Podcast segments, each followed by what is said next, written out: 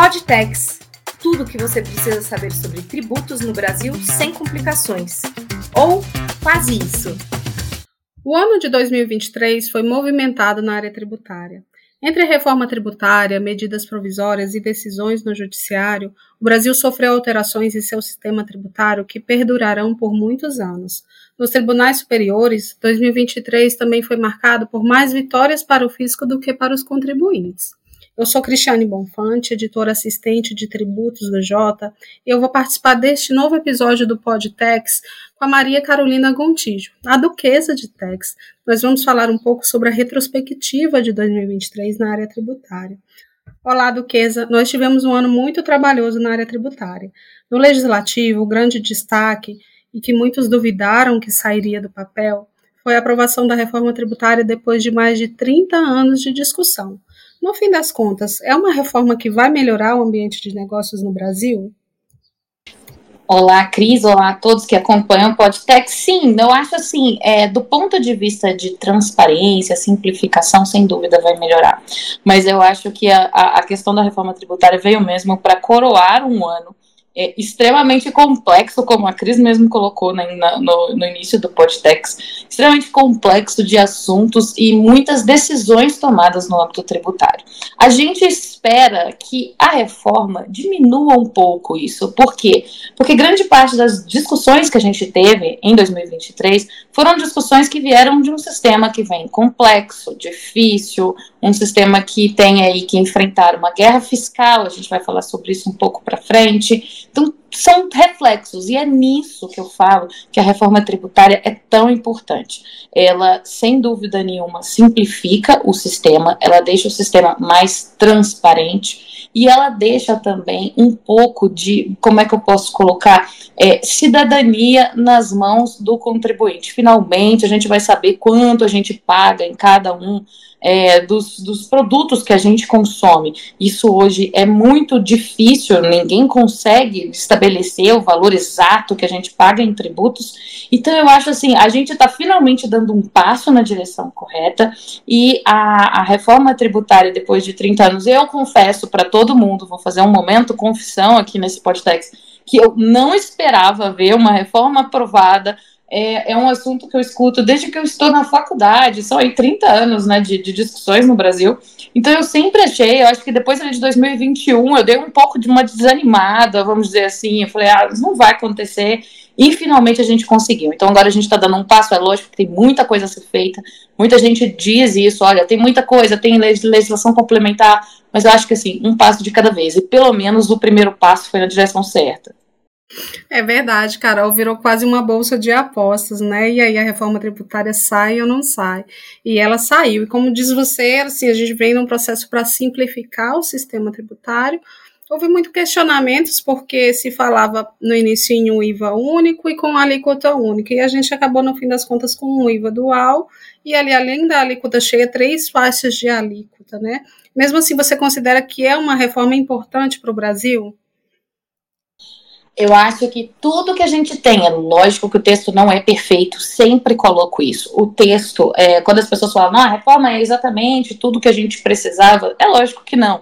Entre o mundo ideal, entre o mundo, é, o que a gente mais, é, vamos dizer assim, almeja do ponto de vista acadêmico, de, um tributo, de uma tributação é, mais eficiente, a gente precisa ficar com aquilo que é possível dentro de um sistema político, de um sistema, de uma sociedade que a gente está aqui no meio do assunto, vivendo, é, estão a, os políticos, né, a, os congressistas estão sujeitos às pressões, então tudo isso a gente não pode descartar.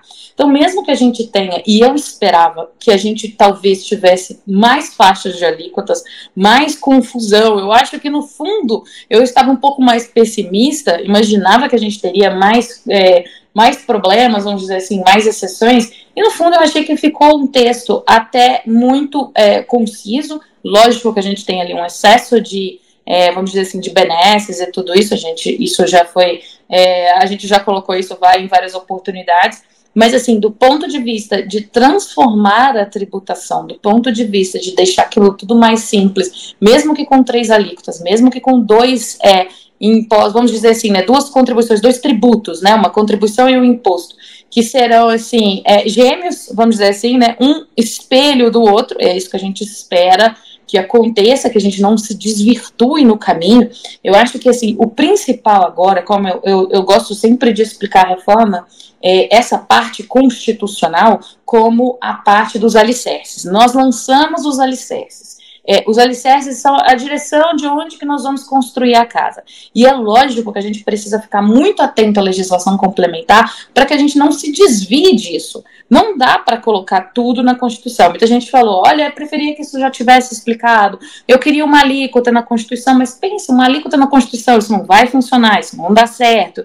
Então, assim, toda uma questão que a gente precisa pensar que a gente está falando de texto constitucional. Então, as bases ali lançadas são bases que estão na direção certa, por mais que tenham ali alguns pontos que a gente pode não concordar. Mas o mais importante vai ser agora a sociedade como um todo estar vigilante no caminho. Esse caminho que vai levar a gente até a reforma que vai ser completamente implementada em 2033 esse caminho ele precisa ser muito é, rígido e muito correto e muito certo na direção que a gente colocou ali os alicerces é, na emenda constitucional. Então, tudo isso precisa ser respeitado. Então, assim, não é que a, que a sociedade, olha, agora tem uma reforma tributária, está resolvido. Não, a sociedade vai continuar precisando ficar vigilante, a sociedade, como eu falo, todos nós, né, não só é, consumidores, não só quem trabalha com isso, não só quem está né, militando na área, mas todos temos que ficar muito atentos a essa caminhada que vai nos levar a esse sistema novo. Não vai ser nada fácil, mas a gente consegue é, ali com um passinho de cada vez. Agora, Duquesa, não foi só isso, né? O legislativo ele teve muitas alterações aí, ele trouxe muitas alterações ao longo de 2023. A gente teve a discussão sobre o voto de qualidade no CAF, antes teve uma medida provisória, depois virou projeto de lei, e isso trouxe aí a retomada daquele voto de Minerva do presidente das turmas, né? A gente precisa lembrar que é do presidente, não necessariamente é a favor do fisco, mas a tendência é que seja favorável à União. E também a gente teve uma mudança relacionada ao MP dos preços de transferência. Era bastante aguardada essa alteração, Duquesa? Vamos lá, são quando a gente pensa, por exemplo, no caso da MP dos preços de transferência, que depois virou né, a lei é, nova que agora a gente vai observar em 24, é, mais uma vez é o Brasil se alinhando, dando seus passinhos em direção ao que o resto do mundo pratica. O Brasil ele não pode ser uma ilha de é, legislações e emaranhado de coisas complexas, porque o mundo hoje ele não tem mais esse, essas fronteiras tão delimitadas. Então, quando a gente falava, por exemplo, de transação, né, intercontinental, transação é, intercompanhia, é, é, era algo que era muito mais raro, muito mais, é, vamos dizer assim, difícil, muito mais complexo, e, e hoje isso não pode mais ser um impeditivo. A questão de atenção à legislação e tudo isso não pode mais ser um impeditivo à atividade econômica. Então, quando a gente coloca o Brasil no mesmo, na mesma linha que os outros países, na mesma linha que o recomendado pelo OCDE, assim como na reforma tributária, então, assim, é mais um passinho. Quando eu digo que a gente deu alguns passos em direção é, a essa modernidade, a essa é, como é que eu posso colocar essa questão de estarmos alinhados com o que o resto do mundo pratica. E aí veio a questão do voto de qualidade. Essa é muito curiosa, é, porque aí também existia uma questão de, é, de colocar, né, da vez da OCDE ter se manifestado é, a favor da questão do voto de qualidade, enfim. Mas a gente precisa lembrar que a gente está num país com um emaranhado tão confuso de legislação, né, de legislação tributária que os empates só demonstram isso. A gente não deveria estar discutindo empates. É, é como a, o assunto, e aí eu coloco muito isso também toda vez que vou explicar. Empates não são, é, não é o trivial, não é o que acontece no dia a dia quando a gente está falando de CARF, quando a gente está falando de decisões administrativas. Não é o trivial. Empate é algo, um, são assuntos extremamente complexos e que nem os próprios conselheiros, que são é, pessoas extremamente capacitadas tecnicamente, conseguem chegar a um acordo sobre aquilo.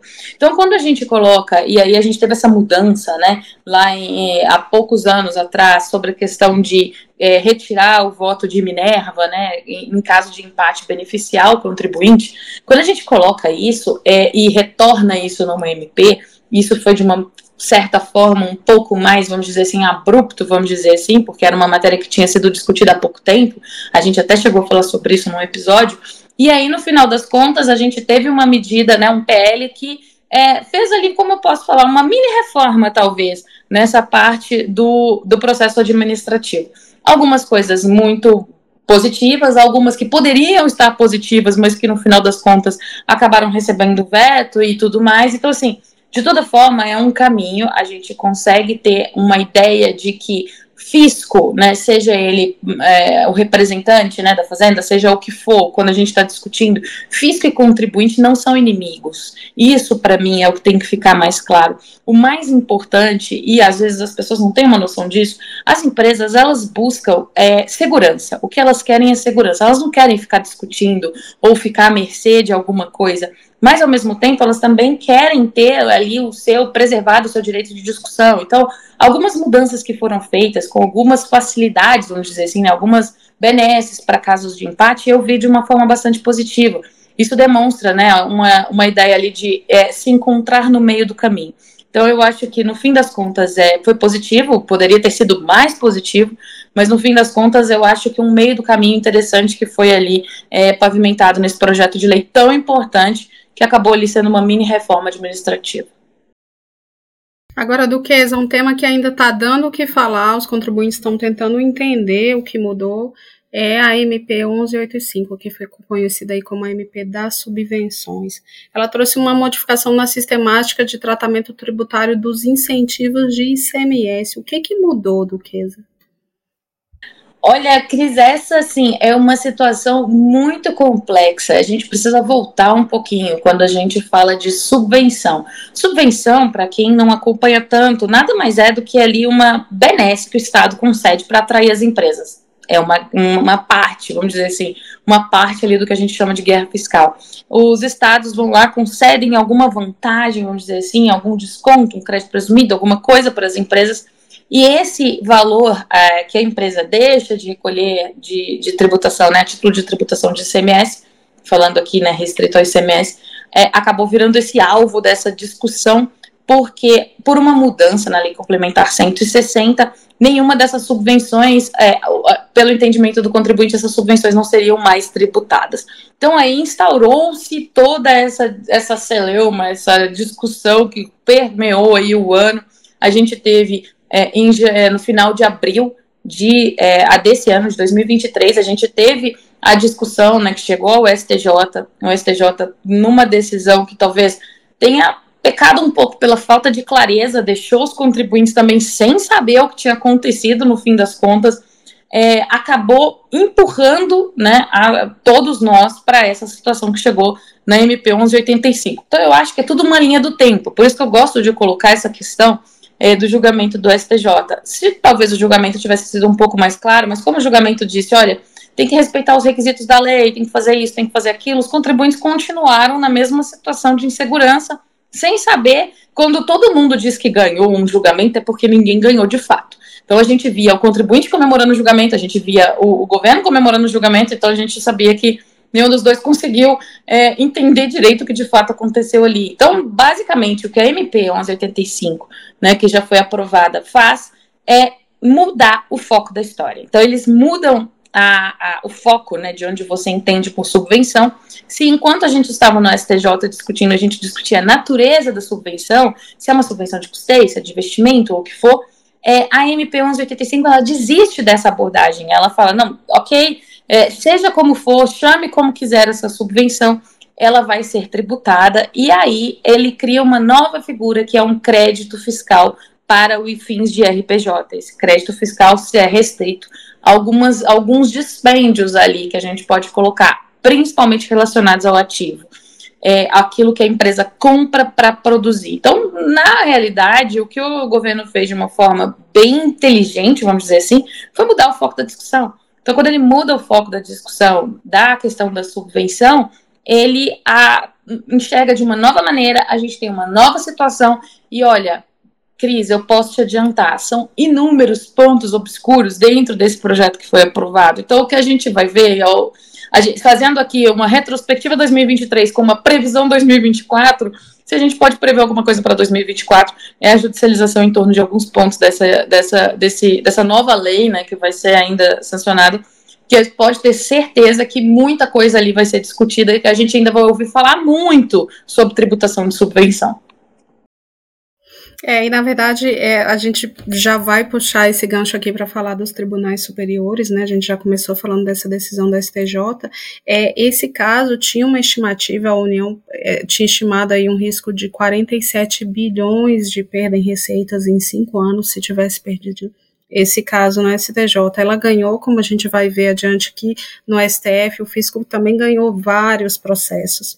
E um ponto interessante é que o julgamento do STJ de abril, ele falou, olha só, o contribuinte deve pagar IRPJ e CSLL sobre os incentivos fiscais de ICMS que não o crédito presumido de ICMS, né? Então, por exemplo, isenção, redução de alíquota, mas a gente ainda tinha um precedente lá de 2017 favorável ao contribuinte no crédito presumido de ICMS, ainda tem a possibilidade de um julgamento é, em sede de repetitivo sobre isso, e a MP veio e ela abrangeu todos os incentivos, né, tanto redução de alíquota, isenção e também o crédito presumido de ICMS. Então, o que o governo quer dizer, olha, vai ser tributado se o contribuinte comprovar ali que é para a expansão ou implementação de um empreendimento econômico, ele vai ter um direito a um crédito fiscal, mas ele deixa claro que não tem uma distinção aí em relação a ser um crédito presumido ou outro incentivo de CMS.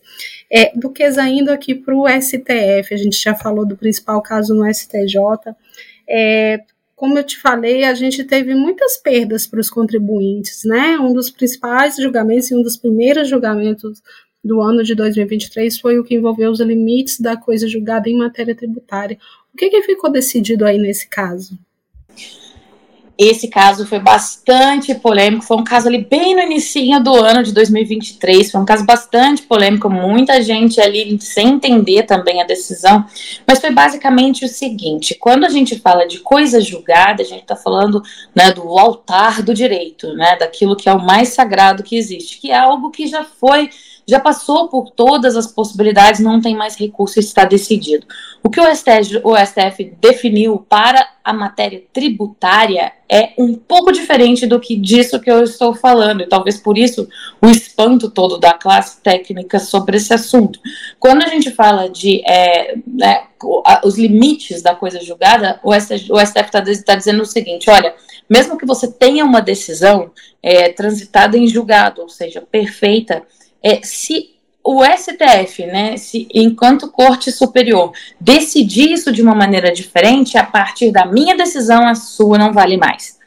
Isso é um pouco é, complexo quando a gente fala de novo da questão da segurança jurídica.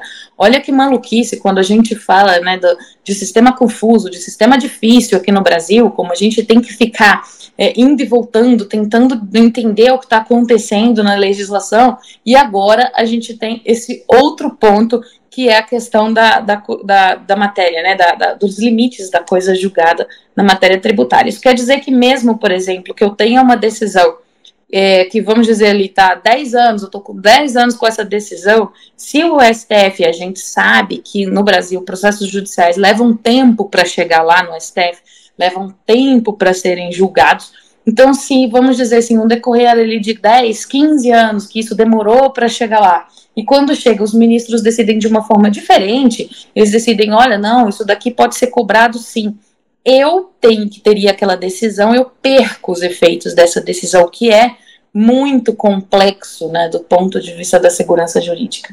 De toda forma, a gente já imaginou que isso aconteceria, a gente já tinha uma ideia disso, mas o, a grande surpresa ficou a cargo da questão da não modulação dos efeitos. Quando a gente fala de modulação dos efeitos, o mais importante que a gente precisa pensar é justamente nessa ideia de resguardar a segurança, de resguardar as relações jurídicas.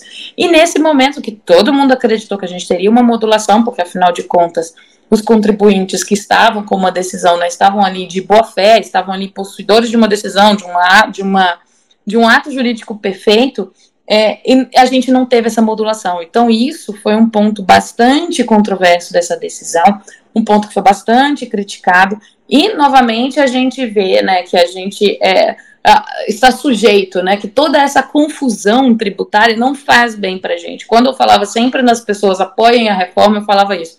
Quem mais perde com essa confusão são os contribuintes. Você aí tem que voltar 10 anos e imagina, você tem um tributo que surge para você direto do, do seu passado. Né? Então é uma coisa que você não poderia imaginar jamais e que está acontecendo porque volta do seu passado. Então, assim, enfim, são situações que aqui no Brasil a gente precisa lidar e que a gente espera que a gente, com mais transparência e com uma legislação mais harmonizada, a gente não tenha que enfrentar isso aí 10, 15 anos depois. É, e só para a gente lembrar, Carol, esse caso ele ainda não acabou, né? É, ele discute ali no caso concreto a CSLL, ele vai valer para outros tributos pagos de modo continuado. E em fevereiro, quando o STF julgou o mérito, ele já é, discutiu ali um pedido de modulação de efeitos que os contribuintes querem que essa decisão ela produz efeitos daqui para frente, né? Que eles paguem esse SLL só daqui para frente. O STF já negou ali em fevereiro esse pedido e teve um novo pedido por meio de embargo de declaração. Recentemente, os ministros começaram a julgar, já formaram maioria, o placar está em 7 a 2 para negar novamente esse pedido. E tem ali um pedido de vista do ministro Dias Toffoli a tendência é que é, seja confirmada lá a decisão de fevereiro que negou o pedido de modulação, mas são aí é, novas cenas que nós vamos aguardar, né?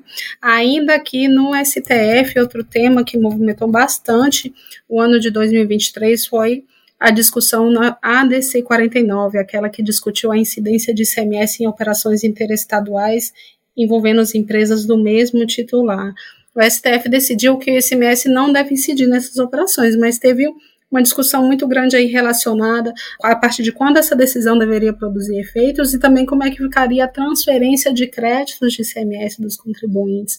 Como é que ficou o resultado desse caso, Duquesa?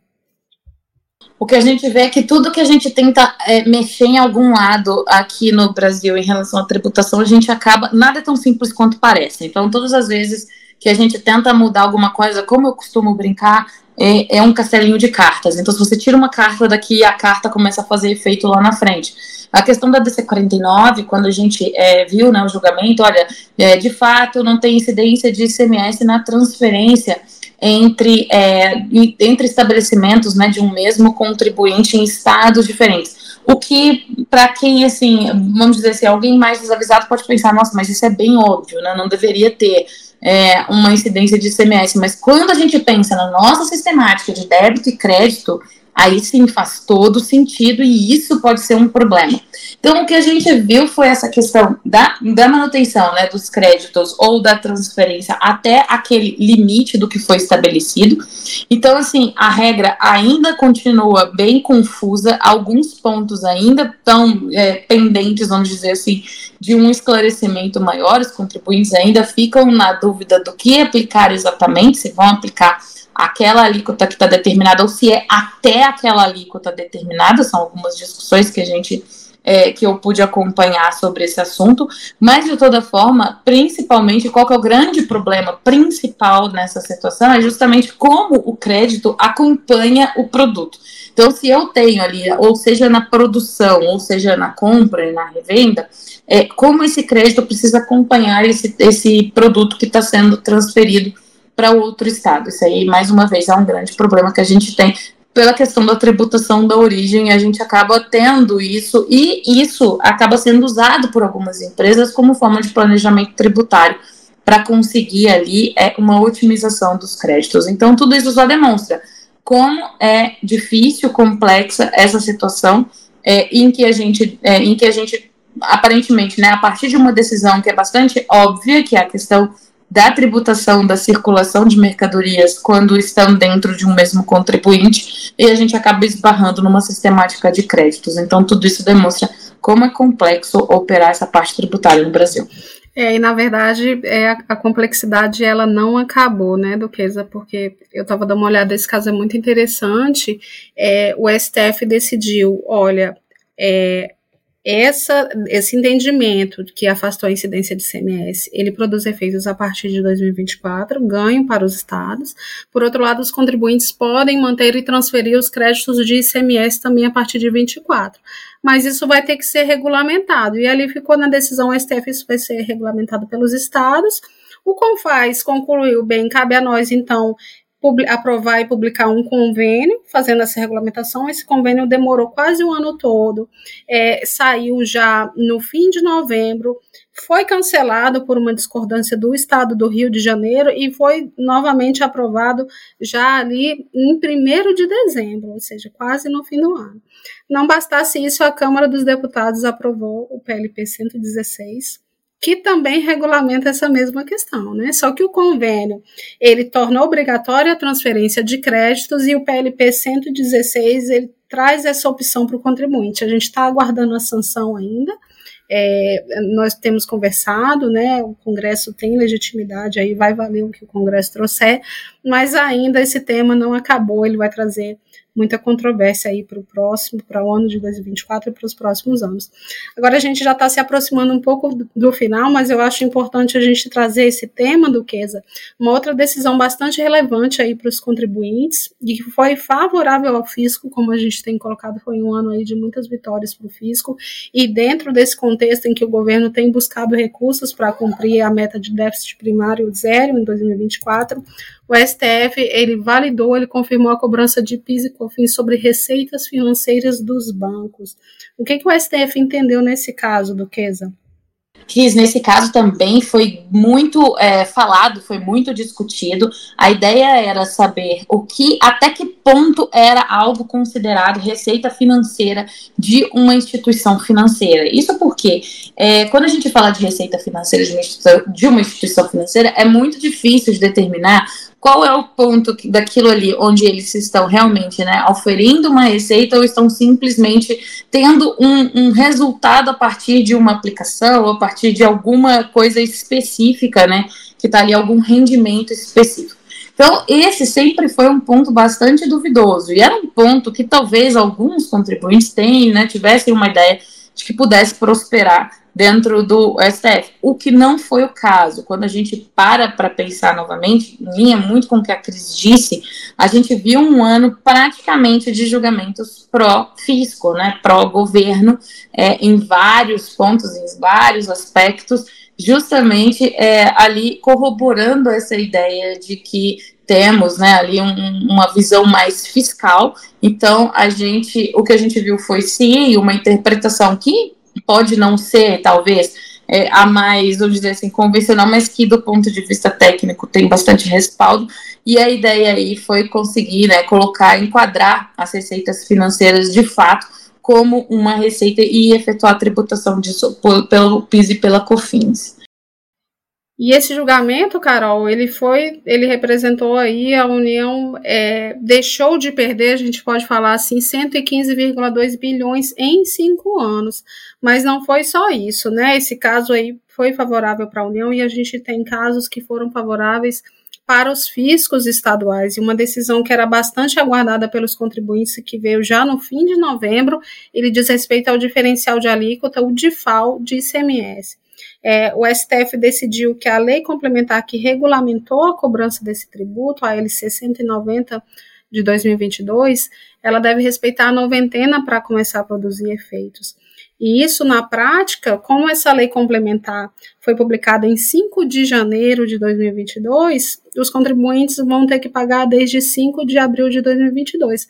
E essa é uma decisão contrária, não é isso, do que ao pedido dos contribuintes, porque eles esperavam que a cobrança fosse é validada apenas a partir de 2023?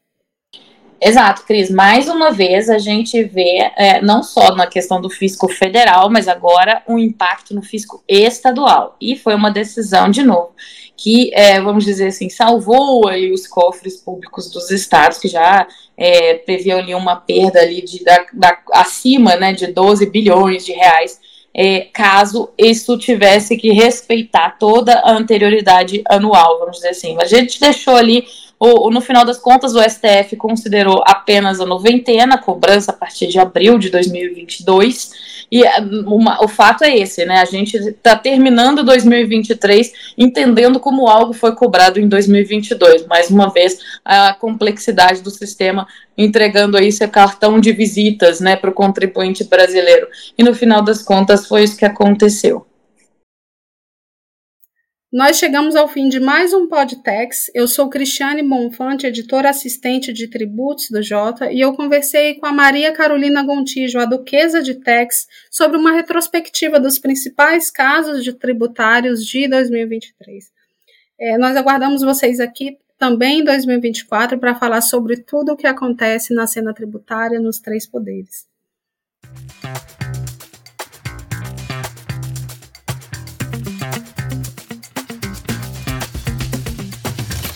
Você conhece o JPro Tributos? Nós desenvolvemos um serviço para dar mais transparência e previsibilidade sobre a tributação no Brasil, com acesso à melhor cobertura do CARF, além de um acompanhamento detalhado das principais decisões do STJ e STF e das movimentações do Legislativo e Executivo federais, nossos assinantes conseguem antecipar as movimentações que impactarão os seus negócios. Acesse j.info/protributos e solicite um período de teste gratuito.